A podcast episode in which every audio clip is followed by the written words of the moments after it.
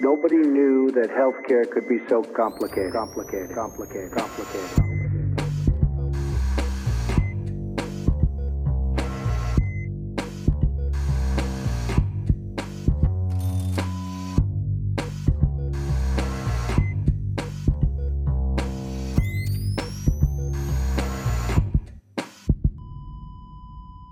Salut und herzlich willkommen zu Gesundheit macht Politik Episode 81 mit der Aufnahme am Sonntag, 16. Mai, der deutlich schöner war, als er vorhergesagt wurde.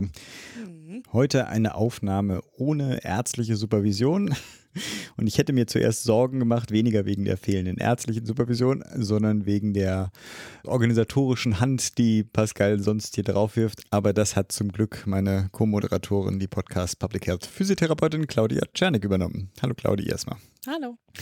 Genau, unser Kreisimpfzentrums Hausarzt in Spee, der Podcastarzt Pascal Noderik, ist nämlich fast nicht dabei. Also beim Medizinmurks hören wir ihn noch, aber sonst bei der Episode ist er abwesend leider. Aber schon an dieser Stelle und die meisten Hörerinnen werden wissen, wieso, schon mal ja, herzlichen Glückwunsch und schöne Grüße. Genau, er ist Papa geworden. Vielleicht sagen wir das nochmal für alle anderen. Gleich? Ach komm, dann können wir es jetzt auch, auch gleich bringen. Also herzlichen Glückwunsch, Pascal, falls du das hörst. Er wird uns garantiert hören. Er hat ja, ja, hat ja so, so, viel, Freizeit. Jetzt, ja. genau, ich weiß nicht genau, ob man transparent machen kann, welches Geschlecht. Deswegen war ich mit meiner Formulierung da nicht so richtig. Aber auf jeden Fall an Geschwisterkind und Mutter natürlich auch die besten Grüße. Und ja. ich hatte ja das Gefühl, ich, glaube, das Bild hatte er auch vertwittert von äh, dem Kind. Das hat schon die richtige Einstellung mit diesen Fäustchen für eine gesunde Auseinandersetzung mit der Welt, in der sie hineingeboren, er oder sie hineingeboren wurde. Ja, ich finde, das Baby darf auch erstmal ankommen auf dieser Welt. Aber gut. Nee, nee, nee. Früh, nee, muss früh. gleich loskämpfen. Früh kämpft sich. Okay, gut. Wer weiß, wie das bei diesen jungen Ärzten Familienstrukturen ist. Ne? Keine Ahnung, wie er, wie er oder sie sich da durchsetzen muss. Genau. Wie auch immer, wir sind in einer Zeit, wo die Zahlen, die Corona-Infektionszahlen zwar sinken, die dritte Welle scheint erstmal gebrochen. Ich gehe da so ein bisschen mit einem gemischten Gefühl raus. So ein bisschen aus Impffortschritt, die restlichen Maßnahmen, die noch gelten. Und ich hoffe ja mal, und das aus meinem Munde verbliebenen gesunden Menschenverstand, ja, in der Bevölkerung, äh, das doch dazu reicht, dass jetzt die Zahlen sinken. Ich befürchte allerdings, dass sobald die vom Bund vorgegebene 100er Notbremse Grenze nicht mehr zieht, dann die, das Chaos der Bundesländer wieder losgeht und mhm. die voll aufs Gas treten werden. Aus einigen Bundesländern hört man es ja auch. Ich lasse das bei diesem freundlich optimistischen Gedanken. Dankeschön. Vielleicht erzählst du ja erst mal, was unsere Hörerinnen heute so erwarten. Ja, gerne. Wir sind tatsächlich, ja, man merkt, der Arzt ist nicht da. wir sind relativ pflegelastig am Start und ja, ähm, wie ihr es ja gerade auch schon mitbekommen habt, auch Corona ist wieder ein Thema. Ich versuche mich äh, an den Änderungsanträgen in meinem Zungenbrecher-Lieblingsgesetz, dem Gesundheitsvers Zungenbrecher-Lieblingsgesetz, ja, ne? schön. Ne? Kennt vor allem hier die Autokorrektur gar nicht. Komisch. Gesundheitsversorgungsweiterentwicklungsgesetz. Und ich gehe auch kurz auf ein Gutachten zur regionalen ambulanten Versorgung für Berlin ein. Philipp reiht sich dann mit News zur Virusvariante B1617 und berichtet noch kurz aus dem Cochrane-Universum. Und ja, unser Interview haben wir geführt mit Sandra Postel zur Pflegekammer und Pflegekammerentwicklung mit Fokus auf NRW, also Nordrhein-Westfalen. Ist natürlich auch für alle anderen Gesundheitsfachberufe und Gesundheitsberufe total interessant und auch für alle anderen Regionen in Deutschland. Also nicht nur die Hörerinnen aus NRW sollen jetzt gespannt zuhören. und im Medizinmorgs geht es diesmal um das Thema Geburt. Mhm. Und ein hat Pascal, Venencocktail äh, aus, aus dem Kreissaal. Im Kreissaal hat er das auch. Ja, genau. Der hat mal hier was ausprobiert. Genau. Ja, mal hören, ob ob er ein Ven, also seine Frau einen Venencocktail aus Rizinusöl bekommen hat oder nicht. genau. genau. Den, den Gruß äh, können wir nochmal doppeln, den hatten wir hier vorgesehen, aber Pascal, wirklich toi toi toi. Wir sind stolz auf dich und auf euch. Aber Claudi, was war denn bei dir so los? Ja, ich bin wieder zurück in Berlin und ich nehme heute Premiere zum ersten Mal im Stehen auf. Uh. Genau, ich habe mir nämlich so ein so ein Stehpult-Ding, also halt was so aus Holz gebaut, was man halt auf den äh, Schreibtisch packen kann. Ah, okay. mit Papas Unterstützung und Papas Garage, wo es alles gibt und man braucht keinen Baumarkt. Das ist natürlich perfekt in Corona-Zeiten, aber naja, so ein kleiner ja, Physio-Wink, also an der Stelle, ne, wer viel sitzt, ab und an mal stehen, ist natürlich super. Ich habe es leider erst gemerkt, als mir der Rücken wehtat. So, Im Idealfall macht man das schon vorher, immer mal wieder zu wechseln zwischen den verschiedenen Sitzpositionen und zu stehen und ab und an nochmal ein Petsyball, aber gut, genug des Der, der, der. Petsyball ist für mich ein, äh, ist ein Hazard, ja. Also das, äh, ich sehe mich da immer runterstürzen und mir das Genick brechen. Aber Stehpult, ich habe sogar, also mein Schreibtisch, ich sitze da jetzt gerade nicht dran, aber ich habe einen Schreibtisch, wo man so auf Fußpedal und dann kann man das so hoch und runter stellen. Mhm. Meinst du, ich stelle das jemals um? Ja, warum denn nicht? Was hemmt dich denn? Zu viele Kabel, die runterhängen? Nee, es ist tatsächlich auch anstrengend zu stehen. Man, also ich wunderte Ja. mich dann. Das ist Das dann. liegt an der fehlenden Bauch- und Rückenmuskulatur. Ja. Und jetzt alle Hörerinnen bitte mal aufstehen. Hatten wir doch mal vorgesehen, dass du so eine kleine, kleine Übungseinlage einlegst hier so. Aha, okay. Toll, gut. Mal sehen, wie viele jetzt äh, aufhören zu hören. ja, genau. Nee, was habe ich denn sonst noch gemacht? Ich habe äh, tatsächlich gestern meine Füße in den Schlachtensee gehalten. Uh, Ja, ich war äh, noch zu feige, komplett reinzuspringen, aber dachte mir so, für so ein bisschen Frühlingsgefühl irgendwie habe ich mal die drei regenfreien Stunden abgepasst. Und dann muss ich aber fragen, wo du warst. Auch das wird, äh, müssen jetzt unsere Hörerinnen durch. Ich bin nämlich gestern mit meinem Sohn um Schlachtenserum, also Krummelanke und Schlachtenserum gedüst. Also meinst du jetzt an welcher Badestelle? An welcher? Badestelle? Obwohl man, Also ich vielleicht will man das ja nicht, danach wirst du dahin gestalkt, ja, von unseren Hörerinnen. So. Ich verbringe da auch nicht viel Zeit, aber gut. Ich bin ja Frostbeule, ne? Also Mhm. und zwar richtig. Also wenn ich diese Temperaturen, dra oh nee, draußen, es wäre ja, hätte wahrscheinlich noch funktioniert. Aber wenn ich das die Wassertemperatur so teste, dann ist es ja so, okay, wo ist mein Ganzkörper Neoprenanzug mit Haube und vielleicht Trockenanzug wäre sogar noch besser. Mhm. Und dann siehst du da auch Transparenz für die Nicht-Berliner, dann siehst du ja diese ganzen Nacktbader, die Mhm. da ohne Probleme einfach reinmarschieren, ja. Ja, es ist alles nur eine Frage des Trainings. Noch so ein blöder Physiotipp. Und das sind Beginn so doch mal beim warme. Temperaturen für die. Ja, mach doch einfach mal einen Kaltabschluss nach jeder heißen Dusche einmal Nee, kalt. ich Doch. bin auch da Warmduscher. Ja, es, Genau, aber das kannst du trainieren. ich muss die Momente mir aussuchen, wo ich mein Leben genieße. Das ist die heiße Dusche. Die schließe ich doch nicht ab mit so einem, ich würde gerne schreien, aber das kann ich meinen Nachbarn nicht antun. Kälte. Das ist, nee, nee, nee, nee, nee, nee. Na gut, wie auch immer. Irgendwann müssen wir ja weiterkommen. Deswegen genau. Wie denn, Philipp? Ich habe meinen Impftermin, meinen ersten, Uh. nächste Woche. Lustigerweise, ich bin ja in die Prio 2 geschickt worden wegen meinem geplanten Auslandseinsatz da. Äh, Mhm. das hatte damit aber überhaupt nichts zu tun, sondern ich war einfach dann, ich weiß gar nicht, in welcher Prio-Gruppe meine Hausärztin mich augenscheinlich einsortiert hat. Auf jeden Fall bin ich sofort rangekommen, nächste Woche Donnerstag. Die Laos-Reise ist auch verschoben worden, abgesehen davon, die ist Quarantäne bedingt. Also die Quarantäne ist so lang, dass sich der Einsatz nicht lohnen würde, wie auch immer. Okay. Hm. Fangen wir mal mit den News an. Genau, mit den News. Ich fange an und auch direkt mit einem kleinen Korrekturhinweis. Wer die letzte Episode gehört hat, da hatten wir das Interview zur Public Health Strategie und wir müssen einmal kurz korrigieren, nämlich die Arbeitsstelle von Frau Professorin Möbus ist das Institut für Urban Public Health am Uniklinikum Essen. Da waren wir noch nicht auf dem neuesten Stand, also bitten das an der Stelle nochmal zu entschuldigen und genau, packen den Link auch nochmal in die Show Notes. Wer auch nochmal nachschauen will, was Urban Public Health ist und warum das so wichtig ist, kann da gerne auf den Link gehen und das noch nachholen. Jetzt geht's zu den richtigen News oder weg von den Korrekturhinweisen. Ich starte mit dem Gutachten regionale ambulante Versorgung für Berlin. Ich weiß nicht, wie es euch geht, aber nachdem ja die Impfungen jetzt immer mehr ins hausärztliche Setting verlegt werden, ist ja spätestens jetzt so dieser Gedanke, hm, wer ist eigentlich mein Hausarzt oder meine Hausärztin? Ja, schon präsent. Touché. Genau.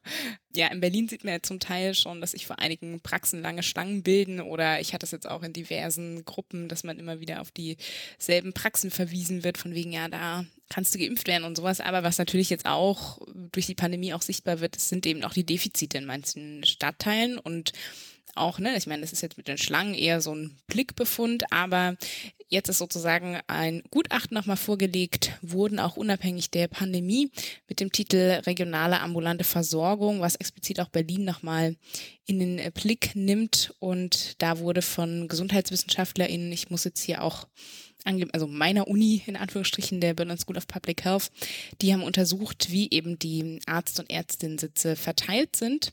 Und zum Beispiel für Berlin konnten sie da gravierende Unterschiede zwischen den Bezirken auch feststellen. Sie haben sich da jetzt den Versorgungsgrad angeguckt, mal exemplarisch hier vorgestellt, zum Beispiel für die Augenheilkunde. Da mhm. ist man bei einem Versorgungsgrad von 68 Prozent in Neukölln und 152 Prozent in Charlottenburg-Wilmersdorf. Ähnlich sieht es auch aus für Gynäkologinnen und Hautärztinnen. Und was ich richtig krass fand, war der Kinder- und Jugendpsychiatrische Versorgungsgrad, der bei 430 Prozent in Charlottenburg-Wilmersdorf liegt und bei nur 71 Prozent in Marzahn-Hellersdorf. Also Wahnsinn. Genau, es gibt. Aber das sind ja alles auch mhm. Fachärzte. Also ich meine, sagen wir so, da war es mir schon immer ein bisschen bekannt. Mich hätte ja eigentlich auch interessiert, wie die hausärztliche Versorgungssituation Achso, der Link ist in den Shownotes. Okay, äh, kannst du nachlesen. genau, also ich muss mich auch nochmal, oder nicht muss, sondern will mich da auch nochmal sozusagen reinlesen, mhm. nochmal vertiefter reinlesen, weil ich es auch ein super spannendes Thema finde. Und klar, das ist ja auch immer eine Frage der, ne, also das ist ja Teil der Bedarfsplanung sozusagen wo ja auch mit der Kassenärztlichen Vereinigung die haben zum Beispiel Berlin lange als einen Planungsbezirk gesehen. Und dabei ist es natürlich so, dass dann die ärztliche Versorgung für alle Bürgerinnen mhm. sichergestellt ist, wenn man sich diesen großen Bezirk anguckt.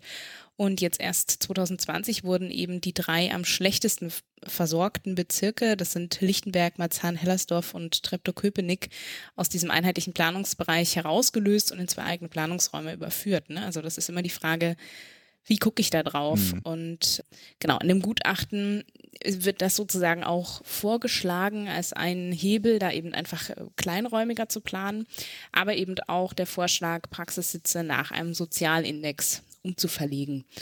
Dass, dass man eben dem vorbeugt, dass sie sich eher in die sozial ja, besser gestellten Stadtteile sich mehr Ärztinnen ansiedeln als in den anderen, genau. Ich schweige deswegen, ich will die ganze Zeit irgendwas dazu kommentieren und ein bisschen bin ich stutzig, dass es erst 2020 aufgeteilt wurde von der KV und dass dieses äh, Gutachten jetzt tatsächlich Neuigkeitswert hat, also im Sinne von, es ist immer noch nicht gelöst. Also das ist ja eher das Erschreckende. Genau, es ist ein Ist-Stand, aber es werden ja da in dem Gutachten auch Vorschläge gemacht, wie man dem entgegensteuern kann, sozusagen. Ja, aber das wird ja auch nur mittelfristig funktionieren. Also das geht ja nur immer für neue beziehungsweise frei werdende Kassensitze. Es ist also das genau. ist ja jetzt quasi eine Generationsaufgabe, da irgendwie einen Ausgleich zu schaffen. Das auch, genau. Aber zum einen, also zum anderen werden eben auch vorgeschlagen, es gibt ja zum Beispiel schon Modellprojekte wie auch das Gesundheitskollektiv hm. Berlin und das gibt es auch in anderen Städten schon, die sozusagen ich glaube, die arbeiten, haben auch so einen Kassensitz und bieten ja dann aber noch deutlich mehr Versorgung an und setzen sich ja besonders eben in Stadtteile, die eher sozial benachteiligten Stadtteilen zugeordnet werden. Also es gibt ja da auch Modellprojekte, andere Überlegungen, wie Versorgung stattfinden kann. Und das wird da auch mit aufgegriffen im Gutachten, dass es sozusagen nicht nur darum geht, mhm. die ärztliche Versorgung, die, die Sitze zu verändern, die Praxisräume zu verändern, sondern eben auch weitgreifender einfach auch so einen Sozialindex bei der Planung mit einzubeziehen. Spannend. Da sollten wir uns jemand mal einladen zu. Ja. Auf die To-Do-Liste. Machst du das, während ich jetzt die nächste News vorlese? Trägst du das ja, mal schnell auf unsere Tabelle? Excel-Tabelle. Genau, ja. endlich mal. Hey, wie organisiert wir hier sind. Oder? ich habe eine Interesse, also ich habe zwei News mir rausgepickt und stellte jedes Mal fest, dass es eigentlich keinen richtigen News-Charakter hat, sondern mehr einen Lesehinweis. Das fängt nämlich damit an, dass ich das Schilder, dass die neue Mutante B1617 für hm, neue Sorgen sorgt. Dazu hätte man natürlich was zu Indien erzählen können. Dazu hätte man das auch erzählen können, dass Großbritannien ja jetzt wieder zum Risikogebiet eingestuft mhm. wurde, mhm. trotzdem es ja sehr niedrige Sieben-Tages-Inzidenz da gibt. Ich glaube, um die 20 inzwischen. Okay. Aber auch dazu erzähle ich nichts. ich erzähle auch nichts dazu. Doch ein bisschen was erzähle ich dazu, warum denn die WHO bzw. RKI UK dann als besorgniserregender SARS-CoV-2-Virusvariantengebiet eingestuft hat oder Variant of Concern ich wollte diese News reinpacken, weil es mich sozusagen, weil ich das nutzen wollte, um ein weiteres Mal den Appell zu machen, dass wir nicht mit Inzidenzwerten von 100 irgendwie entspannt leben sollten, weil einfach, also neben dem menschlichen Leid, was wir da unnötigerweise trotzdem noch hervorrufen, einfach auch im, dem Virus immer wieder und länger Chancen geben, neue Mutanten hervorzubringen. Ja. Aber das überspringe ich auch. Stattdessen, es geht nämlich eigentlich nur um ein kleines Paper, was sich lohnt zu lesen. Und zwar wird da der konkrete Wissensstand zu dieser neuen indischen oder in Anführungsstrichen natürlich indischen Mutante zusammengefasst. Also was die, was wissen wir eigentlich über die Infektiosität, zur Ausbreitung, aber auch zur Wirkung der derzeitigen Impfstoffe. Dann nehme ich auch nur einen kleinen Absatz daraus. Zum Beispiel wird da eine Studie aus Deutschland zitiert, aus der hervorgeht, dass zumindest die im Serum vorhandenen Antikörper, also es wurde nicht im Menschen getestet, sondern im Serum, gegen die neue Variante 50 Prozent weniger effektiv waren. Also bei Leuten, die eine Infektion durchgemacht haben. Aber auch bei geimpften Personen äh, fällt die Zahl nicht viel, nee, sogar ein bisschen schlechter aus.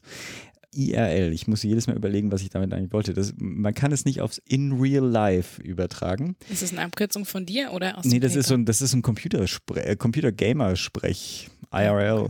In Real Life. Keine Ahnung. Die schmeiße ich vielleicht raus in meinem Alter. Ist es eher peinlich, wenn ich äh, solche Abkürzungen mache. Nicht nur wegen des Serum-Test-Variante, sondern auch N gleich 15. Ne? Also die hat nicht ähm, so viel. Aber wie auch immer, das ist halt, okay, ist zumindest ein Grund, genauer hinzuschauen auf die Variante. Und auch ein Grund, diesen 10 Minuten Lesezeit äh, zu investieren, ist ein Nature-Beitrag, also auch eine ja, gute Publikation. Und da werden einzeln, also viele Einzelstudien mal zusammengetragen. Was wissen wir da überhaupt? Link in den Show Notes. Was hast du denn jetzt? Ach, du hast dein Lieblingsgesetz und den Blocksatz wieder. Ja. Vielleicht an der Stelle, genau. Philipp mag meinen Blocksatz immer nicht, aber alle meine, alle meine Beiträge sind immer im Blocksatz formatiert. Ist ja richtig toll. Sind so zwei Zentimeter zwischen den Genau, Worten in der im ersten zwei. Zentimeter frei. Zuge, zwei Zentimeter frei. so. Genau, aber kommen wir mal zum Punkt. Genau. Im Zuge des Gesetzgebungsverfahrens des Gesundheitsversorgungs-Weiterentwicklungsgesetzes, kurz GVWG, ich belasse es jetzt bei der Abkürzung, sind eben eine Vielzahl von Änderungsanträgen bekannt geworden. Ich hatte auch, das ist schon ein paar Episoden her, da schon mal drüber berichtet. Ja, jetzt ist es eben so, durch die ganzen Änderungsanträge verlängert sich natürlich das Gesetzgebungsverfahren, aber es ist eben auch, ja, das letzte große Omnibus-Gesetz. Ich mag auch total das Wort Omnibus-Gesetz. Aber man kann sich das wirklich so vorstellen wie so einen alten Omnibus, wo jeder irgendwas noch reinschiebt nach dem Motto. Ähm, genau, also das letzte große Omnibus-Gesetz zum Ende dieser Legislaturperiode. Und auch weil wir auf Twitter oder via Twitter diese Frage gestellt bekommen haben, möchte ich da nochmal kurz drauf eingehen, nämlich zur Ausgliederung der Pflegepersonalkosten aus den DRG-Fallpauschalen. Da steht da nämlich auch noch was drin. Da gab es einen Änderungsantrag. Vielleicht noch kurz zum Hintergrund. Im vergangenen Jahr wurden ja die Pflegepersonalkosten der Krankenhäuser aus den DRG-Fallpauschalen ausgegliedert. Und seitdem finanzieren die Krankenkassen diese über ein Krankenhaus-individuelles Pflegebudget. Allerdings ist es zu Uneinigkeiten oder eigentlich äh, das ist ein kleiner Rosenkrieg, finde ich. Also wenn man so die Artikel liest, zwischen Krankenhäusern und Kassen gekommen, nämlich über die Frage der Zuordnung von Kosten für Personal zum, zum Pflegebudget. Genau, also da ist ganz viel Angst und Sorge, dass da Sachen doppelt abgerechnet werden und so weiter. Also ich habe auch noch einen Link in die Shownotes gepackt. Wer keine Lust mehr hat, Telenovelas zu gucken, kann sich die Artikel durchlesen, so ungefähr das Gleiche. Ja, aber nun liegt auf jeden Fall ein Änderungsantrag vor, der die Vorgaben für die Vereinbarung des Pflegebudgets nochmal konkretisiert und eben auch nochmal ergänzen soll. Genau, und was auch drin steht zum Thema Personalbemessung, also von äh, Pflegepersonal, und zwar, also auch Änderungsantrag, aber der GKV Spitzenverband, der Verband der privaten Krankenversicherung und die DKG, die Deutsche Krankenhausgesellschaft, sollen den Auftrag erhalten, im Einvernehmen mit dem BMG ein wissenschaftlich fundiertes Verfahren zur Personalbemessung in der Krankenhauspflege bis Ende 2024 zu entwickeln. Da gibt es Ja. doch schon welche. Dachte ich auch, war kurz irritiert. Wahrscheinlich soll es jetzt nochmal. Das wollten sie nicht, da waren die Zahlen zu hoch. Wahrscheinlich, ja. Wir brauchen ein Instrument, wo kaum Pflegekräfte gebraucht werden und die äh, eigentlich im Zweischichtsystem mit, äh, keine Ahnung, rund um die Uhr arbeiten können. Ja, ich verstehe das. Mhm. Genau, ja, ist ja, ist ja eigentlich logisch, ne? Ja. Also so, ja, genau. aber ja, als kleiner Konter habe ich äh, auch in die Shownotes gepackt, ist leider hinter einer Paywall, aber vom Ärzteblatt noch ein Artikel zu einer Studie, wie eben, und das weiß man eben auch, dass mehr Pflegepersonal in der Krankenversorgung äh, die Krankenversorgung zum einen verbessert, zum Teil auch Kosten eingespart werden können und auch die Mortalitätsraten senkt. Also Genau, es gibt dazu schon wissenschaftliche Studien, aber wahrscheinlich passen sie nicht allen. Aber um jetzt hier mal noch äh, ein bisschen positiv abzuschließen, es gibt auch einen weiteren sehr interessanten Änderungsantrag. Der betrifft jetzt alle Physios, Logos und Ergos, zumindest die, die den Beruf ergreifen wollen. Denn das hatte ich ja auch schon Entschuldigung. Was lachst du? Lustige Formulierung. Also nicht die Physio-Ergos, die den Beruf nicht ergreifen wollen. Also dich für dich jetzt irrelevant. Nee, es geht um die Modellklauseln. Okay, also gut, wer da gut. Bock auf Akademisierung hat und total im Thema ist, äh, denen geht das natürlich noch was an, Okay, aber ähm, gut. genau. okay, war ein bisschen komisch formuliert. Auf jeden Fall, was ich eigentlich sagen wollte. Ursprünglich war ja vorgesehen, dass die Modellklauseln zur Erprobung der akademischen Ausbildungsangebote bis zum 31. Dezember 2026 verlängert werden sollen. Also sprich, erst danach wird entschieden, ob die Akademisierung in die Regel überführt wird. Und jetzt im Änderungsantrag Das soll diese fast der Frist Kohleausstieg schon durch, ja. Ist ja nicht schlecht. verkürzt werden. Ja, danke, okay, Was? gut. Das ist die ja, News. zwei Jahre. Hey. genau. Kohle, ist das nicht erst 50?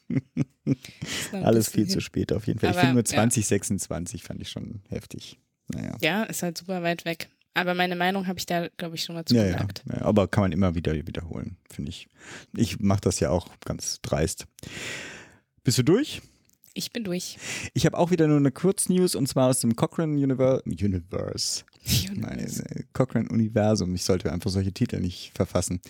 Also Cochrane, das wissen glaube ich die meisten, also das Netzwerk, was ja durch die, also eigentlich die systematische Übersichtsarbeiten, diese Meta-Analysen fast erfunden hat. Das ist jetzt vielleicht gelogen, aber auf jeden Fall dafür bekannt äh, geworden ist und vor allem, ich glaube, kein anderes Netzwerk im Healthcare-Bereich äh, dem nahe kommt. Also ist der Standardsetzer. Meine Güte, muss ja auch nicht zu lange da dran hängen. Auf jeden Fall, Cochrane Deutschland gibt seit 2014 in einem Projekt die Cochrane Konkret heißt das, nee, Coch- Cochrane Kompakt heraus. Da werden quasi die Summaries, also die Zusammenfassung von ausführlichen Cochrane Reviews ins Deutsche übersetzt, äh, um quasi die evidenzbasierte Medizin in Deutschland noch ein bisschen zu fördern. Da sind auch inzwischen 2000 äh, dieser Übersetzungen entstanden. Links natürlich in den Show Notes. Jetzt wollen sie aber ihr Angebot verbessern und bitten um Feedback und konkret um eine kurze Online-Umfrage. Und genau, da wollten wir euch dazu aufrufen, daran teilzunehmen. Das ist noch möglich bis zum 31. Mai diesen Jahres. Auch da der direkte Link in den Show Notes. Und damit übergebe ich wieder an dich. Genau, und ich mache schon den Übergang. Oh, Mensch, ja richtig, den anderen Kram haben wir ja gestrichen. Wunderbar, dann machen wir den Übergang. Genau. Nämlich zu unserem Interview, was wir diesmal mit Sandra Postel geführt haben. Sie ist Vorsitzende des Errichtungsausschusses der Pflegekammer Nordrhein-Westfalen und ähm, ich würde jetzt eigentlich auch gar nicht mehr weiter viel dazu sagen und einfach sagen, ab zum Interview.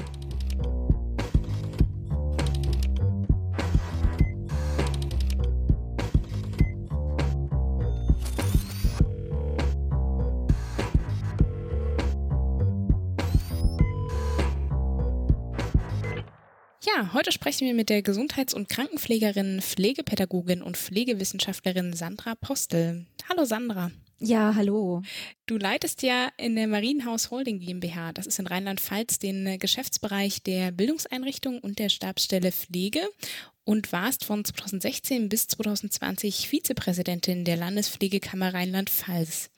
Interviewen wollen wir dich aber heute als Vorsitzende des Errichtungsausschusses der Pflegekammer Nordrhein-Westfalen. Auch so ein deutsches Wort, ne? Pascal wird sich freuen. Der, Errichtungsausschuss. Der, ja, der ist doch immer für den Kreis, wisst ihr, Kreisimpfzentrum und ich finde, Errichtungsausschuss ist so ein typisch deutsches Wort. So.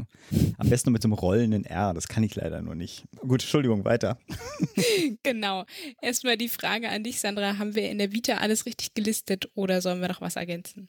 Ah, ich glaube, ergänzen müsst ihr nichts. Es ist höchstens, dass ich, bevor ich zur Marienhaus gegangen bin, beim Deutschen Institut für angewandte Pflegeforschung gearbeitet habe als wissenschaftliche Mitarbeiterin. Und es ist natürlich so, wie du sagst, also es sind so, hört sich so fürchterlich parallel an. Aber dadurch, dass Pflegekammer und Kammern im Allgemeinen ein Ehrenamtsjob sind, bedeutet das natürlich immer, dass man auch noch mit dem Bein einfach in der, in der Praxis ist. Und da bin ich eben bei der Marienhaus Unternehmensgruppe. Die hat hauptsächlich Einrichtungen durchaus in Rheinland-Pfalz, aber auch viele Einrichtungen in Nordrhein-Westfalen und auch im Saarland. Und dadurch war es sozusagen möglich, jetzt diese ganzen, diesen ganzen Prozess in Rheinland-Pfalz sehr mitzubekommen. Mhm. Da ich aber in Nordrhein-Westfalen eigentlich wohne, das Heilberufsgesetz in Nordrhein-Westfalen auch so konzipiert ist, dass man wohnortbezogen sozusagen seine Pflichtmitgliedschaft hat, bin mhm. ich quasi später, wenn die Kammer mal errichtet ist, Mitglied in der nordrhein-westfälischen und in der rheinland-pfälzischen Pflegekammer. Uh. Okay. Als dann, ja. Kann man das jetzt sammeln? Genau. Ich warte noch auf Saale. Genau. Ja, und dadurch kam dann der Ruf von der, von den Kollegen des äh, Landespflegerates NRW, die dann gesagt haben, es wäre ja ganz gut, jemanden mit dabei zu haben, der äh, das einfach schon mal erlebt hat, mhm. ne, der mhm. seine Erfahrungen schon gemacht hat bei so einem Kammeraufbau. Ja, dann sind wir ja schon mitten im Eingemachten quasi.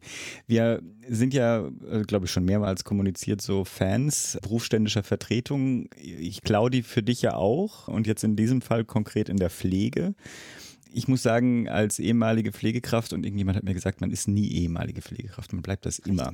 Genau. Aber sagen wir so, mit dem, mit meiner Hoffnung für den Beruf konnte man ja in den letzten Jahren viel Freude haben, als aber auch eine ganze Menge Frustration mal wieder erleben müssen. 2017 wurde ja die Pflegekammer Niedersachsen äh, gegründet und jetzt soll sie ja zum 30. November wieder abgewickelt werden. Schleswig-Holsteiner Kollegen haben uns ja auch ihrem eigenen berufsständischen Vertretung einen Todesstoß verpasst. Wie würdest du sagen, vielleicht versuch das mal hoffnungsvoll zu twisten, da bin ich jetzt mal gespannt, wie es denn um die Kammerbewegung in der Pflege steht. Also wir hatten am letzten Mittwoch, wir haben heute Freitag, also am 12. Mai war ja Internationaler Tag der Pflegenden und wir hatten uns mhm. den Tag auch von Nordrhein-Westfalen aus überlegt, um da auch den Errichtungsausschuss durchaus auch einmal pressewirksam zu präsentieren, um auch deutlich zu machen, wo stehen wir in Nordrhein-Westfalen. Wir haben das mit dem Minister Laumann, mit dem Gesundheitsminister zusammen gemacht. Unser Statement war auch erstmal, jemanden aus der Pflege, der aktuell einfach medienstark mal Pflege präsentiert hat. Und das war Maike Ister, die über Joko und Klaas diesen mhm. sieben Stunden Marathon, das ist eine Schicht einfach nur, war mhm. ja kein Marathon, mal im Fernsehen übertragen wurde. Die haben wir geehrt.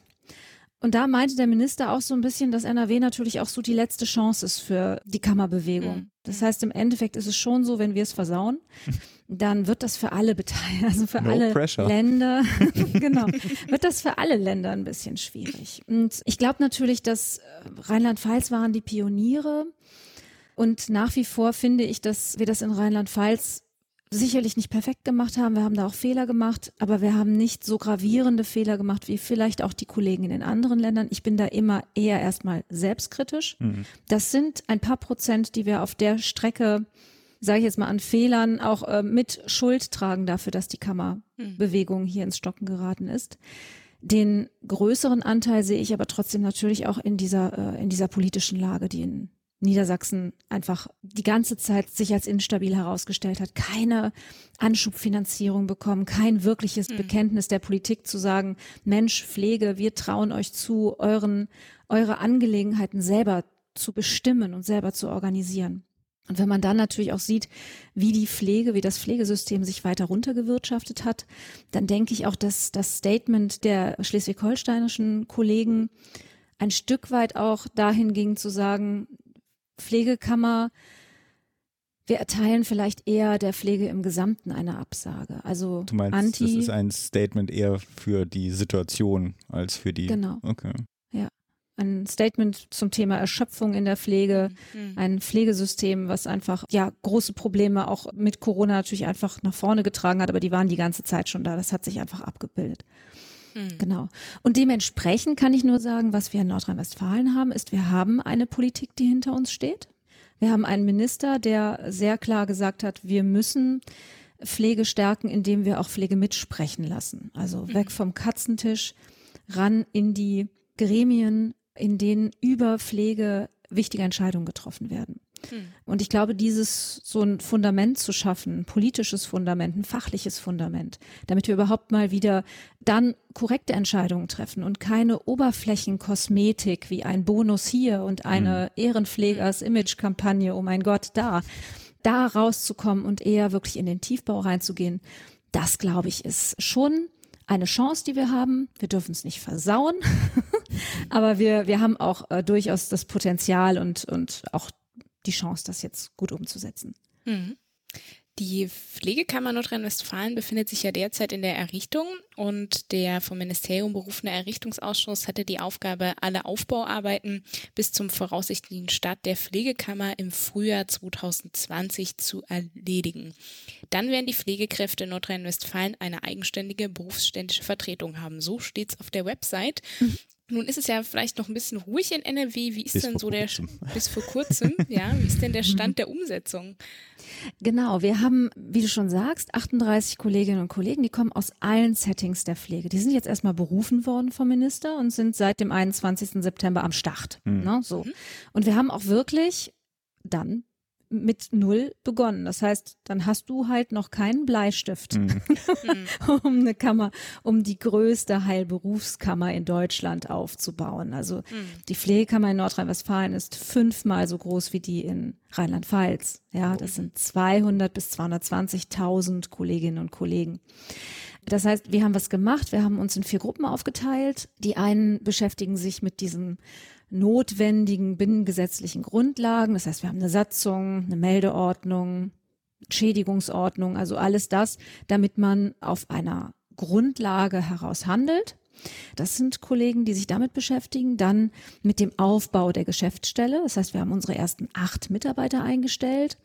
Hm. Die sind im Bereich Kommunikation unterwegs, im Bereich des Fachreferates und ganz stark natürlich auch Verwaltungsmitarbeiter mhm. jetzt schon, weil wir müssen eine funktionierende und reibungslose Registrierung sichern. Weil ich glaube, auch das, was Kollegen echt extrem nervt, ist ja alles zum Thema Verwaltung. Mhm. Aber wenn wir die nicht gut aufbauen und wenn wir die Registrierung nicht abgeschlossen haben, dann können wir auch keine Mitsprache, Foren bilden und wir können auch nicht sagen, wie ist die Pflege in Nordrhein-Westfalen eigentlich so strukturiert. Ne? Wir registrieren ja jetzt die Kollegen auch, damit die eine, eine, Chance haben, wählen zu gehen, also ihr Parlament der Pflegenden nachher auch aufzubauen. Und dann natürlich auch, dass wir wiederum auf die Politik zugehen können und sagen können, wo sind unsere Engpässe in der Fachkräftesituation in Nordrhein-Westfalen und so.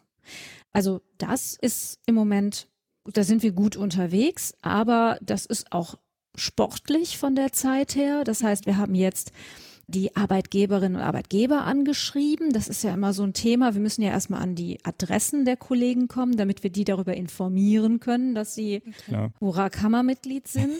Dieser Weg, ne, das sind 12.500 Arbeitgeber. Die oh. schreiben wir im Moment so mit 2.000, 3.000 Anschreiben pro Woche an. Und dann, ja, das sind immer so Mengen. Ich hatte mal irgendwann die, die Tonnen an Papier ausgerechnet, die wir da verschicken müssen, damit mhm. das einfach so Schritt für Schritt jetzt aufgebaut wird. Die ersten Arbeitgeber haben sich auch schon zurückgemeldet. Das heißt, wir haben jetzt so sogenannte CSV-Dateien. Da sind mhm. dann auch die registrierten, also die, die Adressdaten drin. Und auch hier natürlich, wenn solche Daten, wenn wir solche Daten bekommen, damit muss man sehr sensibel umgehen. Das heißt, wir müssen mhm. Datenschutzbeauftragten haben. Wir müssen natürlich auch schauen, dass die Daten über eine sichere Leitung gehen. Also so, das ganze Thema muss einfach sehr sauber und rechtskonform ablaufen. Und das, wie gesagt, da sind wir genau in diesem Prozess. Mhm. Wir werden dann irgendwann die Wahlen vorbereiten und dann tatsächlich, hiermit schon mal die Einladung, am 31.03.2022 werden wir unsere Kammerversammlung konstituieren. Das werden 100 wow. Kolleginnen und Kollegen aus der Pflege sein. Wow. Mhm. Um das gut zu machen, müssen wir natürlich ganz, ganz viel kommunizieren und informieren. Ihr seht unsere Homepage, das ist jetzt erstmal noch ein erster, also, ne? Mhm. Lach nicht, Philipp. Ich weiß, wir arbeiten dran. Okay. Aber uns war es jetzt erstmal wichtig, an den Inhalten zu arbeiten und natürlich auch an einer Kommunikationsstrategie, mhm. damit wir auch wirklich wissen, wie wir es so strategisch jetzt Schritt für Schritt aufbauen. Wir haben jetzt auch ein äh, Magazin, was wir mit rausgeben, was eine ganz spezielle strategische Ausrichtung hat, was uns sehr wichtig ist. Also solche Sachen bauen wir jetzt Schritt für Schritt auf. Mhm. Und um das eben auch immer wieder aufzuladen, haben wir auch schon eine Gruppe, die sich politische Agenda nennt. Das heißt also, die bauen jetzt nach innen erstmal ein erstes Forum auf, dass wir sagen können, was sind eigentlich unsere politischen Botschaften, die wichtig sind. Mhm. Und an der Stelle haben wir dann irgendwann gemerkt, okay, jetzt platzen wir, wenn wir nicht damit rausgehen. Also wir sind Errichtungsausschuss, im Grunde sind wir noch nicht mandatiert. Ich könnte jeden Kollegen verstehen, der, wenn wir dann nächstes Jahr um die Ecke kommen und sagen, jetzt ist der Errichtungsausschuss soweit, die Kammer ist gegründet, dass die uns angucken und sagen, wo wart ihr in der Pandemie? Mhm. Ja. Mhm. Und, und aus diesem Grund haben wir dann nach einem gewissen Ringen auch gesagt, nee, das machen wir jetzt auch. Wir werden jetzt schon politisch aktiv. Sehr schön. Mhm. Und das ist ja vielleicht ein gutes Stichwort. Du bist ja gerade schon mal auf den 12. Mai eingegangen, aber was habt ihr sozusagen am 12. Mai fabriziert? Wo wart ihr mit dabei beim Tag der Pflegenden? 12. Mai, das war unser Kampagnenauftakt. Wir haben, wie gesagt, eine Kommunikationsstrategie aufgebaut, wo wir auch gesagt haben, wo möchten wir denn hin? Mhm. Und was uns in dem Zusammenhang, also mich auch als Pflegefachperson extrem nervt, und das ging halt vielen im Ausschuss auch so, ist halt, dass das Bild von Pflege in der Öffentlichkeit schräg ist. Mhm. Ähm, das ist nicht, das ist nicht das, wie wir Pflege verstehen. Es spielte dann, also wir wussten, wie, wie wir Pflege darstellen wollen. Wir haben auch von Anfang an gesagt, wir müssen durchaus auch Grundlagen schaffen und können jetzt nicht schon mit Spitzen erst Botschaften rausgehen, politischer Natur. Wir müssen auch gesellschaftlich Menschen abholen und erstmal sagen, Leute, ist euch eigentlich eigentlich bewusst, wie gesellschaftlich wichtig Pflege ist. Das war sozusagen dieser erste Ansatz. Und dazu haben wir dann einen Kampagnenclaim entwickelt. Wir haben Fotos gemacht in Einrichtungen, die wirklich für unser Verständnis Pflege darstellen, weil mhm. das ist ja auch so ein Thema, find mal gute Stockfotos zum Thema Pflege, dann findest du immer ja. Menschen, die sich die Hände halten, mhm. ne? oder, oder ne, so, so ganz prägnante Sachen, wo du denkst, ne, mhm. Menschen, die immer ein Stethoskop anhaben. Mhm. Also das wollten wir genau auch durchbrechen. Wir haben also auch erstmal geschaut, dass wir diese, diese Grundkampagne, die nennt sich Wer wir sind, die Pflege, und wir setzen prägnante Aussagen, wo Pflege aktuell gebraucht wird. Dann kam parallel quasi diese Joko und Klaas Aktion mit dazu, die im Endeffekt, wo wir drauf geguckt haben und gedacht haben so, boah, Edi Maike macht genau das, hm. was wir auch sagen. Also eine fachlich, technisch versierte Person, die menschlich total zugewandt ist, die weiß, man sieht in diesen, in diesen Zeiten ja, wie sie berät, die ganze Zeit berät, ne? Mhm. Kriegt kein Pfennig dafür sozusagen, aber berät wirklich zu Medikamenteneinnahme, zu was auch immer.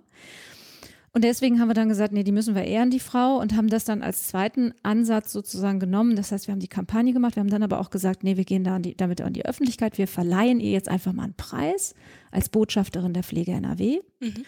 Und das nutzen wir dann, holen uns den Minister mit dazu und setzen dann auch politische Botschaften rein mhm. und sagen, Pflege muss raus aus dieser Situation, dass immer nur irgendwie Zahlen geschätzt werden, rein mhm. in eine wirklich gute Bedarfsermittlung. Und wir müssen auch benennen, was im Moment in der Pflege halt schief läuft. Mhm. Das haben wir dann per Livestream an dem Tag auch in die Welt gesetzt und hatten ein ganz gutes Medienecho dazu bekommen. Mhm. Super. Genau, vielleicht nochmal für alle interessant, die uns jetzt zuhören, die mit der Verkammerung noch nicht so vertraut sind. Welche Aufgaben oder Chancen? Jetzt so nach, nach einer Viertelstunde. Genau. Wir können es auch vorziehen. Ja, Aber ja. ich finde es nochmal noch wichtig. Die haben uns ja die Fragen so ausgedacht. Ich wundere mich nur, warum das da du hast steht. Ja, ja, ist ja richtig. ist mir aber auch nicht aufgefallen. Ich fand es auch eigentlich gar nicht so verkehrt, ne? weil dann, vielleicht ist ja auch besser, wenn das Gehirn schon ein bisschen aufgeraut ist und dass man sich dann irgendwie so fragt. Wovon reden die ganze Zeit? Wo, genau, was, was macht die eigentlich den ganzen Tag? Genau, aber dann kommen wir mal zur Frage, welche Aufgaben und Chancen bietet denn eine Pflegekammer oder eine Kammer allgemein? Genau, und wenn man einfach sieht, die Landschaft, es ist ja nicht so, also auch ihr seid ja erstmal auch Menschen, die für die Pflege sprechen, die Interessen vertreten. Und da kann man sich ja durchaus die Frage stellen, braucht man so ein Monsterkonstrukt wie eine mhm. Kammer, wo alle Kolleginnen und Kollegen mit einem mit der Erlaubnis zum Tragen der Berufsbezeichnung verpflichtet sind, daran teilzunehmen. Und warum ist das eigentlich so? Und dann auch noch dieser Beitrag, der dann irgendwann kommt. also wenn man euch ja. zuhört. Ja, genau. nur, nur, falls jemand hier aufhört genau. zu hören, ja. genau. Genau, und warum ist das so? Kammern sind Körperschaften des öffentlichen Rechts. Das ist ja erstmal so, so etwas, auch etwas sehr Deutsches. Hört sich auch so, ne? Körper ist auch so ein R drin, was ich nicht rollen kann, Philipp. Wie beim Errichtungsausschuss. Und der Punkt ist einfach der, das Gesundheitssystem in Deutschland funktioniert nun mal und fußt auf dem Konzept der Selbstverwaltung, mhm. in dem hoheitliche Aufgaben des Staates an eine Körperschaft abgegeben werden, wie beispielsweise Versicherungen, also Krankenversicherungen sind Körperschaften des öffentlichen Rechtes. Ja, oder eben die Ärztekammer und die Kassenärztliche Vereinigung. Das sind alles Körperschaften, die, wo man gesagt hat, wo der Gesetzgeber gesagt hat, naja, das, da brauche ich so viel Fachlichkeit für. Das machen die besser mal selber, ihre Normen zu setzen für ihren Berufsstand oder für diese The Thematik, für die sie dann zuständig sind. Und irgendwie hat man immer äh, offensichtlich politisch gedacht, dass Pflege nicht so fachlich versiert ist, sage ich jetzt mal. Und äh, natürlich war dann immer auch die Frage, ist Pflege ein Heilberuf? Ja. Also du brauchst diesen Status der Körperschaft des öffentlichen Rechts als Kammer, damit man überhaupt dir das Mandat geben kann, als Berufsstand deine Dinge, wie zum Beispiel eine Berufsordnung, selber zu regeln und mhm. für dich selber zu sprechen politisch. Und was sicherlich dabei ein wichtiger Moment war, war eben, als 2003 das Bundesverfassungsgericht entschieden hatte, dass Pflege ein Heilberuf ist. Also da hatten ja die Bayern, was ein Zufall, die Bayern geklagt wegen der Altenpflege, ob das wirklich ein Heilberuf ist, weil er dann auf Bundesebene ins Pflegeberufegesetz eingemündet ist. Hm. Und die wollten das nicht. Die hatten ja lieber die zweijährige Ausbildung und lieber noch mit, mit Ausbildungsgeld hm. bezahlen und sowas alles, haben geklagt und der Bundes, das Bundesverfassungsgericht hat aber gesagt, nein, Pflege ist ein Heilberuf. Und das war eigentlich so ein, so ein Startschuss dann für viele Verbände auch zu sagen, dann brauchen wir auch diese hoheitlichen Aufgaben, dann müssen wir uns auch selber organisieren können. Hm. Und wenn du das e-, eben darfst, dann kannst du auch Normen setzen. Und das ist natürlich eine Grundlage, um deine Interessen vertreten zu können, dass du auch selber sagen kannst, was Pflege ist, wie viel Pflege braucht und damit dann weiter in die politischen Entscheidungen auch sprachfähig zu sein. Hm. Das, was einfach die letzten, ich würde jetzt fast sagen 50, aber das ja 50 Jahre passiert ist. Nein, in Deutschland nicht. genau, ne? Ist ja genau das, dass ganz viele Leute entschieden haben, was Pflege braucht, mhm. nur die Pflege nicht. Ja, und das kriegst du nur verändert durch eben so ein Konstrukt und eine Körperschaft des öffentlichen Rechts. Es ist eben kein Verein, wo du Vereinsmitglied wirst, weil du ja dann eben wichtige Entscheidungen triffst, wie zum Beispiel auch das Thema einer Berufsaufsicht oder auch einer Berufsgerichtsbarkeit mhm. im Endeffekt. Also das die Pflegefehler im Endeffekt ja von Pflegenden begutachtet werden sollen, mhm. zum Beispiel. Und das kannst du natürlich nicht machen. Ich sage jetzt mal wie bei so einem Kaninchenzüchterverein, wenn die alle nicht Mitglied sind, dann kannst du auch keine Pflegefehler von denen begutachten mhm. lassen. Das haut ja dann alles nicht hin. Deswegen geht das eben nur damit und es geht natürlich auch mit einer finanziellen Unabhängigkeit einher. Mhm. Ja, sonst in dem Moment, wenn ich dann was sage, wie zum Beispiel vorgestern, die Pflege ist runtergewirtschaftet, dann würde ich schon sehen, dass je nachdem, wer dann normalerweise so etwas bezahlt, die mir dann vielleicht auch den Hahn zudrehen würden. Mhm. Deswegen ist Unabhängigkeit an der Stelle so wichtig. Mhm. Kurz zusammengefasst, drei Aufgaben hat eine Kammer. Normen setzen, Interessen vertreten und den Beruf auch im Endeffekt beaufsichtigen, also begutachten, was Pflegefehler sind oder auch natürlich Berufspflichtverletzungen hm. beurteilen. Ja, das ist es. Wie ja schon transparent gemacht, äh, findest du ja in uns Mitverfechter dieser Idee, gleichzeitig zumindest in mir ein frustrierten Pflegenden und zwar frustriert ob der eigenen Berufsgruppe. Also frustrierend waren ja viele Entwicklungen, aber jüngst die 92 Prozent der Pflegenden, die gegen ihre eigene Berufs Pflegeberufskammer in Schleswig-Holstein sich ausgesprochen haben. Du hast ja schon ein bisschen darauf verwiesen, dass du denkst, dass da auch eine gewisse Frustration ob der Situation in der Pflege mit reingespielt hat. Trotz alledem, ja, sie stoßen sich damit ja ins eigene Fleisch, wenn sie genau das Instrument aus dieser Situation rauszukommen, dann nicht zulassen ne? und sich dagegen wehren. Und sie sind ja nicht die Ersten, die das sich so klar gegen eine Kammer ausgesprochen haben. Deswegen, ich fange mal erstmal mit einer persönlichen äh, Frage an, wie mhm. du mit der, mit so einer Frustration umgehst. Vielleicht kannst du mich ja, ja auch ein genau. bisschen aus der, aus der Depression rausholen. Ja, ja, ja, genau. Ich kann das vor allen Dingen natürlich verstehen. Ich muss aber auch dazu sagen, ich versuche auch ganz dolle zu verstehen und habe da sehr viel zugehört, was diese Kammerskepsis mhm. ausgelöst hat. Mhm. Wir haben nämlich in Nordrhein-Westfalen auch versucht, viel nochmal zu überdenken. Und also es kann nicht, ich kann mich nicht hinstellen und sagen, alles ist super. Wenn 92 Prozent sagen, sie wollen das nicht, dann muss das auch was mit der Kammerbewegung zu tun mhm. haben. Ja. Mhm. Und deswegen, und ich glaube, äh, also das ist der eine Punkt. Der andere Punkt, wo ich finde, also vielleicht habe ich da auch Vorurteile in meiner eigenen Berufsgruppe manchmal, aber ich, ich glaube einfach, wenn du eigentlich einen Beruf hast, dem, wo du dich ja nicht verweigern kannst, und ich habe das jetzt am 12. Mai sind wir ja auch noch durch mehrere Einrichtungen gegangen und was mir sehr stark nochmal, und da waren übrigens keine Leute, die sich bei uns, also die jetzt da in den Einrichtungen Mhm. waren, die total anti-Pflegekammer waren. Hm. Aber was die mir so mitgegeben haben, waren eben, wie ist die Situation aktuell in der Pflege? Also eine Kollegin, die mir berichtet hat, wie hart Sterbebegleitung bei Covid-Patienten ist, wie lang die sterben und was das mit einer Pflegekraft ausmacht. Hm. Die nächste hat natürlich berichtet, was Elternarbeit aktuell bedeutet. Und gerade aus der Altenhilfe kamen Kollegen, die haben halt auch nochmal gesagt, dass sie es schon als verstärkt wahrnehmen, dass das so, so auf das schlechte Gewissen gedrückt wird, wenn man nicht einspringen möchte. Hm. So. Das heißt, ich glaube, wir sind in einem Beruf, der es im Alltag nicht ermöglicht, sich zu verweigern. Hm. Deswegen klappen ja auch Streiks nicht so. Ne? Hm. Hm. Jetzt gab es einmal eine, ein Werkzeug, was sie nutzen konnten, wo sie mal richtig Nein sagen konnten. Hm. Und ich, also ich erlebe oft, dass Pflegende, wenn sie dann mal wirklich Ja oder Nein sagen können, habe ich oft das Gefühl, dass sie eher zum Nein tendieren als zum Ja.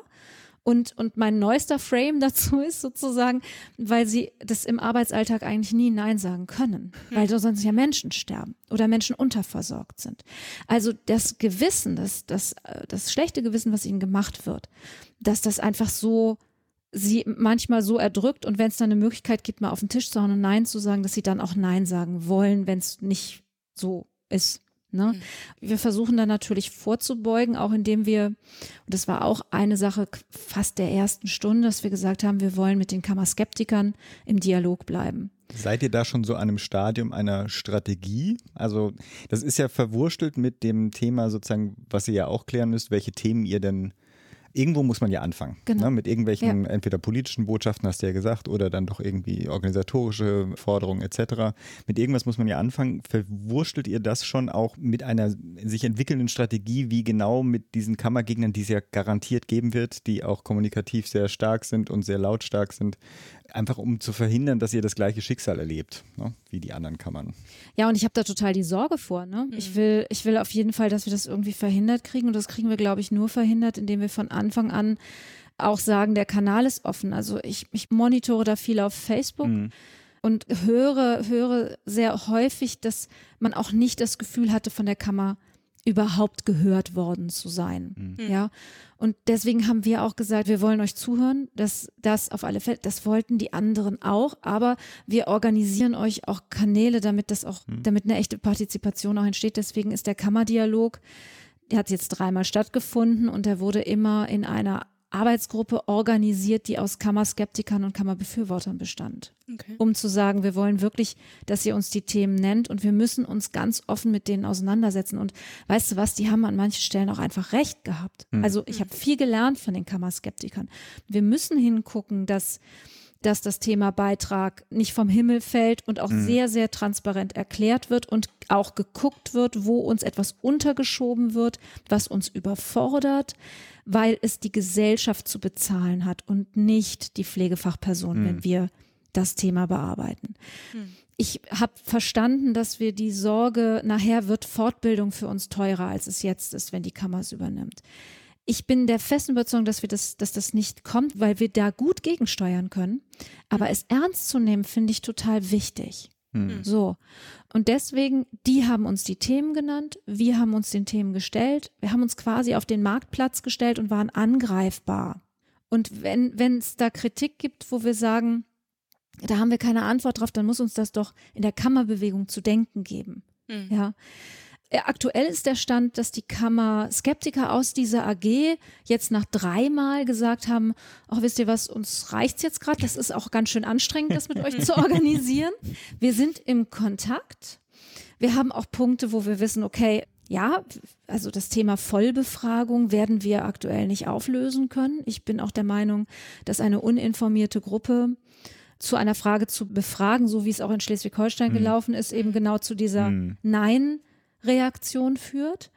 Das ist so ein Thema und da verstehe ich auch, dass die sagen, ja, da sind wir halt im Dissens, das müssen wir jetzt auch einfach mal, ähm, dann ist So das lassen. Ja. Ne? Ja. Mhm. Falls ich es nachher Na? vergessen sollte, ey, toi, toi, toi. Ich, wir, wir drücken wirklich die ganze Zeit die Daumen, weil, wie du sagst, das ist jetzt irgendwie the beacon of hope, ne? Also die, die letzte Bastion, um diese Kammersysteme in, in Deutschland irgendwie dann doch nochmal zu etablieren. Aber sorry, das war jetzt nur ein Querverweis. Ich, ich wollte es nur nachher nicht vergessen. Aber ihr helft uns ja auch. Ich darf bei euch sprechen. Ist schon gut. Ich weiß gar nicht, wie unsere Hörerinnenbasis in äh, NRW ist. Könnt ihr euch mal zurückmelden. Sorry, Claudia, mhm. du warst dran. Genau, auch mit einer ja, etwas ketzerischen Frage, aber es ist ja, also wir können die Pandemie ja nicht ganz außen vor lassen. Du bist ja vorhin auch schon drauf eingegangen. Man sieht ja vor allem jetzt nochmal deutlich oder es kündigt sich immer mehr an der Flexit, also Pflegefachpersonen, die eben ihrem Beruf den Rücken kehren oder es bereits getan haben wie soll denn die Pflege oder eben auch ihre Vertreterinnen, also Pflegekammern, Gewerkschaften, berufliche Interessensvertretungen, wie sollen die denn diese Themen bearbeiten? Ja, das ist, äh, das ist wirklich die große Frage und ich glaube, da geht es eben, also jeder, jede Idee, Quick Wins zu schaffen, wird schiefgehen meines Erachtens. Das Pflegesystem ist so runtergewirtschaftet, dass das deswegen nur funktioniert, weil wir so coole Kollegen haben, die mhm. das so engagiert und fachlich versiert immer noch Tag für Tag tun. Und sich ausbeuten, ja. Also und sich, ja genau, richtig, und in diese emotionalen ja, Schwierigkeiten einfach auch bringen mhm. und, und, mhm. und nicht Nein sagen können, weil, ne, so, diese Geschichten. Das heißt, wir müssen Tiefbau betreiben. Das heißt, wir müssen genau auch lernen, unseren Beruf uns gut nach innen zu committen, zu überlegen, was sind jetzt die, was ist denn Pflege genau, wie wollen wir denn die Berufsordnung schreiben? Und ich glaube, das wird eine Generation dauern. Ja, mhm. also ich mache keine Hoffnung, dass wir hier schnelle Lösungen kriegen, wie es in der Politik auch so gerne gewollt ist.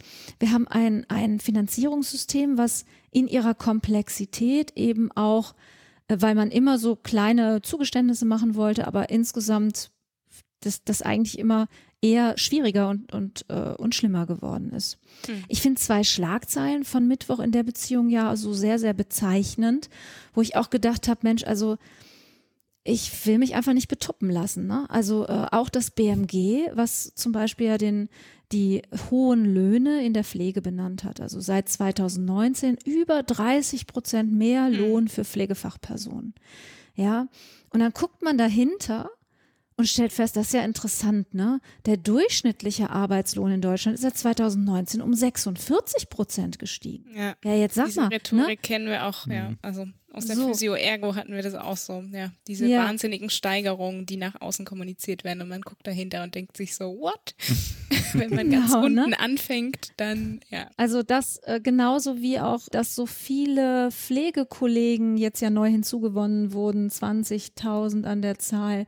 Ich habe mir das nochmal durch einen Kollegen nochmal zusammenstellen lassen, dass im Vergleich eben 20.000 Pflegekräfte dazugekommen sind dass in dieser Betrachtungsgruppe aber überhaupt nicht unterschieden wurde, ob Rettungspersonal, Gesundheitspersonal, mhm.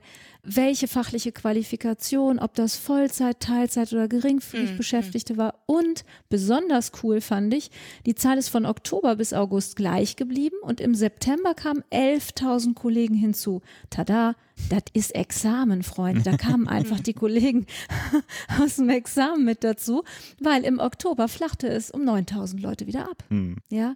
Und ich finde, da müssen wir einfach als Pflege noch viel, also ich spüre im Moment, eine unheimliche Lernkurve bei uns mit dem Deutschen Pflegerat zusammen mit der Christine Vogtler, die da extrem gut drin ist, mit Leuten, die, die einfach sich nicht mehr so schnell ins Boxhorn jagen lassen, wie es vielleicht noch vor ein paar Jahren der Fall war, weil unser Netzwerk stärker wird. Hm. Und das ist die Hoffnung, sozusagen Schritt für Schritt aus der Misere wieder rauszukommen weil du Christine Vogler auch gerade erwähnst, mit ihr hatte ich mal vor, oh Gott, das wäre in drei Jahren oder sowas noch eine Veranstaltung organisiert. Ich glaube, der Titel war Dreiklang für die Pflege. Das ist jetzt ein Berliner Setting gewesen. Da gibt es ja deutliche Widerstände gegen eine Verkammerung.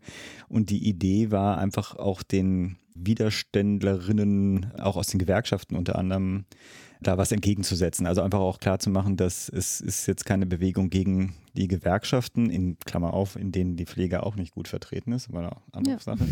Aber sozusagen, dass sich auch die Gewerkschaften dagegen gewehrt haben, fanden wir ein bisschen, oder sie nicht, sie war schon lange drin, ich fand es seltsam. Wie siehst du oder wie ist denn der Austausch bei euch jetzt schon mit diesen anderen äh, Akteuren? Das hast du Pflegerat ja schon genannt, aber wie tritt da Verdi auf in NRW? Ja, wir lassen quasi keinen aus der Kommunikation raus. Erstmal. Also sprich, wir haben natürlich auch mit Verdi Kontakt und wir haben uns auch mit denen getroffen. Verdi hat sich ganz klar so positioniert, dass sie sich nicht vorstellen können, dass Kammer was bringt und dass sie deswegen auch nicht beim Errichten der Kammer helfen werden. Sie werden es sich aber nicht nehmen lassen, in einer Kammerversammlung, also nachher in diesen 100 Leuten, die da gewählt werden, sich auch zur Wahl zu stellen, weil sie auch eine gewisse Überwachungsfunktion übernehmen wollen. Hm. Das finde ich jetzt also ich, ich finde, das ist jetzt nicht unbedingt der Ansatz, wie wir Pflege stärken können. Mhm. Es, es, hat einen anderen Auftrag dann. Ich glaube auch insgesamt, dass die Tanzbereiche zwischen Verband, Gewerkschaft und Kammer, das hat Schnittflächen. Mhm. Also da sind wir gemeinsam unterwegs. Wir wollen alle, dass die Interessen von Pflegenden gestärkt werden und wir vertreten die auch alle. Und wir tun es eben genau in unseren Bereichen. Also mhm ich finde, also jetzt auch unser Minister hatte jetzt, äh, Minister Laumann hatte auch nochmal gesagt, wie wichtig er Tarifverträge findet. Das ist eine Errungenschaft der mhm. Gesellschaft in Deutschland. Das ist super wichtig, dass es Tarifverträge gibt. Wenn ich auf der anderen Seite eben genau diese Durchschnittsvergütung sehe, dann denke ich, dass der Tarifvertrag in der Pflege ja noch Luft nach oben hat. Ja, mhm. und da würde ich mir eben auch wünschen, oder beziehungsweise das können wir auch ganz gut. Wir können aus unserem Normenrecht heraus sagen, was Pflege alles leisten kann und wofür Pflege steht. Und wir können auch der Gewerkschaft sagen, wo wir denken, dass ein Einstiegsgehalt oder eine Gesamtvergütung für Pflegende adäquat ist.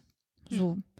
Und damit können wir auch durchaus Anforderungen stellen. Mhm. Und ich messe die Gewerkschaften daran, wie gut sie für die Pflegetarife im Weiteren aushandeln werden. So wie Verdi mich daran messen wird oder, oder, oder die mhm. Pflegekammer später wie gut sie eben ihren, äh, ihren Normaufgaben nachkommt. Ne? Ich erlebe auf der anderen Seite viele, also wir haben zwei Gewerkschaften im Errichtungsausschuss, das ist die Gewerkschaft Komba und der Bochumer Bund, die sehr konstruktiv und ambitioniert an der Sache sind, die dieses Thema der Tanzbereiche sehr klar für sich haben, die gut im Netzwerk funktionieren. Das heißt, der Dreiklang bringt's mhm. total. Mhm. Und wenn Verdi da einen anderen Weg gehen wird, dann werde ich das nicht verhindern oder verändern können. Ich fand Herrn Quetting im, im Podcast von der Übergabe mhm. mal ganz spannend. Der hat sich nachher auch, fand ich, also ich fand das gut, was er gesagt hat in Richtung, wir müssen darauf achten, dass der Ton nicht so raus, das haben wir eigentlich gegenseitig nicht verdient. Mhm. Und das andere Thema war, was ich gut fand, dass er sehr deutlich gemacht hat, dass Verdi sich stark in der Kammer in Rheinland-Pfalz mhm. engagieren möchte. Das ist ja erstmal auch eine Aussage. Ja, macht man ja nicht, wenn man irgendwas total unwirksam findet. Fände ich unlogisch. Noch ein Link für die Shownotes. Christian von der Übergabe wird sich freuen. Ein bisschen Werbung reingebracht, auch nicht schlecht. genau, ich will den Blick am Ende gerne noch mal ein bisschen weiten. Es gibt ja auch in anderen Gesundheitsfachberufen, wie zum Beispiel auch der Physiotherapie, Aktionsgruppen und Bündnisse, die eine Kämmerung anstreben. Welche Tipps kannst du denn den Aktiven da in diesen Gruppen geben? Die haben mich sogar schon mal ange, angekontaktet, okay. quasi. Das fand ich auch ganz schön. Und ich finde ja, also du hast ja vorhin auch so gesagt, also in meinem Hauptamt bin ich ja für Schulen zuständig und das sind Schulen für Gesundheitsfachberufe, wo eben auch Physiotherapieschulen mit dabei sind und ich erlebe die Physiotherapie-Schüler, aber auch die Lehrenden in dem Bereich und die ganze therapeutische Ebene da ja wirklich auch als, als sehr selbstbewusst und gut organisiert ich glaube, als es in Rheinland-Pfalz ganz am Anfang mal um das Thema kam, kommt eine Pflegekammer oder nicht, hm. hat die damalige Gesundheitsministerin Malu Dreyer, zu dem Zeitpunkt hm. war sie das noch, durchaus auch das Thema Gesundheitsberufekammer ins Spiel gebracht. Hm. Ja, also das Ganze größer zu fassen. Da gab es in dem Moment, glaube ich, weil die insbesondere auch äh, zum Beispiel auch Hebammen ja durchaus auch sich in ihrer Orga, in ihrem Organisationsgrad viel, dass die viel weiter waren als die mhm. Pflege, mhm. ist es dann nicht dazu gekommen. Es gab auch ein paar andere Gründe. Unter anderem natürlich muss man sich auch überlegen, wenn man eine Gesundheitsberufekammer macht, warum bleibt die Ärztekammer außen vor? Ne? Also mhm. man hätte nochmal viel tiefgreifendere Strukturänderungen vornehmen müssen. Ich glaube, wenn man sowas angehen möchte, ich finde, zu klären, ist es ein Heilberuf, ja oder nein, also das juristische zu klären, was glaube ich möglich ist, das Gutachten in dem Bereich klar zu haben mhm. und dann eben natürlich auch politische Grundlagenarbeit zu schaffen und sich auch einen mhm. Schulterschluss zu holen mit den Pflegekammern. Also ich glaube, da würden wir ja. sofort auch mit Werbung machen. Sagen wir so, optimistisch bin ich noch nicht, aber das hätte mich auch, hätte aber, glaube ich, auch unsere Hörerin gewundert. Ich bin aber nicht mehr so pessimistisch und schaue jetzt weiterhin gespannt auf die Entwicklung. Bevor wir aber jetzt zum Abschluss kommen, haben wir was vergessen? Möchtest du noch was ergänzen, was wir überhaupt mit unseren Fragen gar nicht abgedeckt haben? Also ich fand das jetzt schon, also nein, aber abschließend auf alle Fälle. Also wenn noch Fragen sind, ich glaube, der Errichtungsausschuss im Gesamten, wir sind ja über die, okay, die Homepage ist noch nicht schön, sie wird aber schön, aber da sind die Kontaktmöglichkeiten da. Kommt auf uns zu, fragt kritisch nach, liebe Hörerinnen und Hörer, wo wir vielleicht auch noch ein Gap haben, wo mhm. wir irgendwas nicht erklärt haben, wo wir Fehler gemacht haben. Also wirklich, wir wollen mit allen Kolleginnen und Kollegen, gerade natürlich in Nordrhein-Westfalen, aber auch über die Grenzen, mich piepsen auch viele aus Niedersachsen an, äh, in Kontakt sein und äh, stellen uns wirklich jeder Frage. Also das ist mir ganz wichtig. Das ist ein guter Hinweis. Also, okay, die Homepage ist der beste Ansatzpunkt, das zu machen. Oder habt ihr auch schon Facebook-Profil, Twitter-Profil, Instagram-Account, Kind Schimmer, was ihr sozusagen als präferierte Kommunikationsebene wünscht? Ja, die drei. Die drei also, äh, genau. Also wir haben tatsächlich haben Social Media Accounts. Das war auch, äh, das war übrigens auch eine Frage, weil es in Nordrhein-Westfalen immer schon einen recht aktiven Förderverein gab. Der hatte auch die URL gesichert, der hatte schon äh, ein Facebook und einen äh, Twitter-Account. Und den haben wir einfach übernehmen können. Was wir, hm. und dann haben wir prompt Fehler gemacht. Wir haben nämlich die Rollen am Anfang noch nicht sauber auseinandergekriegt. Das heißt, wir haben auf Twitter durchaus auch ein kritisches Feedback bekommen. Ja, seid ihr jetzt, was ist das denn jetzt hier? Errichtungsausschuss mhm. oder Förderverein oder mhm. schon Kammer? Das heißt, da mussten wir auch lernen, noch viel klarer und transparenter zu sein. Das heißt, wir sind da überall erreichbar und wenn euch irgendwas stört, auch bitte gerne, auch gerne öffentlich reingehen. Aber wenn auch irgendwie darüber Fragen zum Berufsstand, zu berufsrechtlichen Fragen ist, sind wir auch schon ansprechbar. Wunderbar. Super. Ganz herzlichen Dank an der Stelle. Bleib gesund und natürlich von uns toi toi toi und viel Erfolg für die Pflegekammer NRW. Tschüss. Ja, tschüss und vielen Dank, dass ich euch das alles erzählen durfte. Und danke an die Hörer. Bis dann. tschüss. tschüss.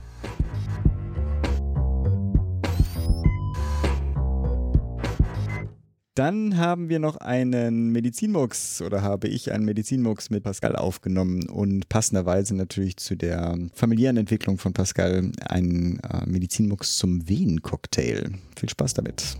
Today's doctors, drugs and medical devices truly work medical miracles. But there are some as phony as a $3 bill. Die Geburt meines ersten Kindes war ja etwas komplizierter und erforderte leider eine Geburtseinleitung. Und da geht man üblicherweise Schritt vor Schritt vor. Das ist jetzt auch jetzt irgendwie sinnvoll und jetzt nicht so überraschend. Und der erste davon, zumindest in Deutschland, ist, oder habe ich zumindest äh, so gehört, dass das häufig so gemacht wird. Ich habe da jetzt ja auch nicht so viel Erfahrung, aber das mhm. haben mir viele berichtet, dass das tatsächlich so ist. Es ist ein sogenannter Wehen-Cocktail. Hast du das schon mal gehört? Ja, natürlich. Ja, mhm. hast du schon mal gehört. Okay, scheint, gibt es auch in Berlin, ja, sehr gut. Und da ist unter anderem, also alles Mögliche drin, deswegen ist der Cocktail aber unter anderem Rizinusöl als einer der Hauptwirkstoffe drin. Mhm. Ja, das ist etwas, was man, ich sag mal, ungerne pur trinkt. das, also ich habe es noch nie pur getrunken, aber es soll eklig schmecken. Und das wirkt abführend. Und die angeregte Darmtätigkeit, also man kann sich das so vorstellen, Bauch ist riesengroß und mhm. Kind hat sich da ordentlich Platz gemacht und das drückt auf alles drauf, sowohl auf, es liegt ja quasi in der Mitte, es drückt nach vorne hin auf die Blase und nach hinten hin auch auf den Darm. So, ne? Also es sitzt da genau drin, muss irgendwo da ungefähr äh, da in der quasi zwischendrin raus. Und die Idee ist sozusagen, dass wenn der Darm leer ist, ist dort mehr Platz. Das heißt, das Kind kann leichter in den, in den Beckeneingang mhm. rutschen und den Geburtsvorgang starten. Ist klar, also kann mir jetzt gern hier die nächste Hebamme äh, widersprechen oder Frauenärztin, aber das ist aus meiner Sicht der, der äh, geplante Mechanismus dahinter. Und das ist, glaube ich, auch erstmal gar nicht unplausibel, dass das äh, funktioniert. Und ich habe mich aber bei der Geburt und auch danach gefragt, gibt es dafür denn eigentlich tatsächlich Evidenz? also funktioniert das oder ist das nur, also bei uns, bei uns, hat das nichts gebracht, aber das heißt ja nichts, ja. ja also klar. man kann ja immer auch zu, wenn das jetzt, sagen wir mal, in nur in 30 Prozent der Fällen klappt, aber es quasi fast nebenwirkungsfrei ist, ne? dann kann man das ja auch mal machen. Ja, ich kann hier noch eine kurze Anekdote geben. Ne? Also wir wurden dann gefragt, oder meine Frau dann gefragt, ob man, ob sie denn quasi mit einem kleinen Schuss Sekt haben will oder nicht. ja, weil häufig geht es ja dann wohl auch los. Ja? Ja. so wirkt es zumindest. Und dann ist es ganz nett, wenn man äh, sich das noch einmal gönnt von Geburt. Bei uns ging es danach noch drei Tage nicht los, also war der Sekt wahrscheinlich eine schlechte Idee. Aber okay, jetzt äh, erzähle ich hier ein bisschen viel aus dem Privatleben. Also ich habe seit nun wirklich zwei Jahren einen Tab in meinem Browser offen, eine PubMed-Suche mit Castor Oil, das ist der englische Begriff für Rizinusöl. Und jetzt neulich bin ich mal dazu gekommen, mich damit auseinanderzusetzen. Also, ähm, falls irgendjemand hier Prokrastination und so noch Vorschläge braucht oder ich habe einfach zu viel zu tun, ich weiß es nicht. Also, ich habe mal geguckt in PubMed und es gibt erstmal dazu ein äh, Cochrane Review aus 2013. Da wurden drei Studien mit insgesamt 233 Frauen eingeschlossen. Und die sind, ähm, Cochrane ist ja mal relativ klar, die schreiben, there was no evidence of differences in Caesarean Section Rates, also Kaiserschaftsraten, in den beiden Studien, die das berichtet haben.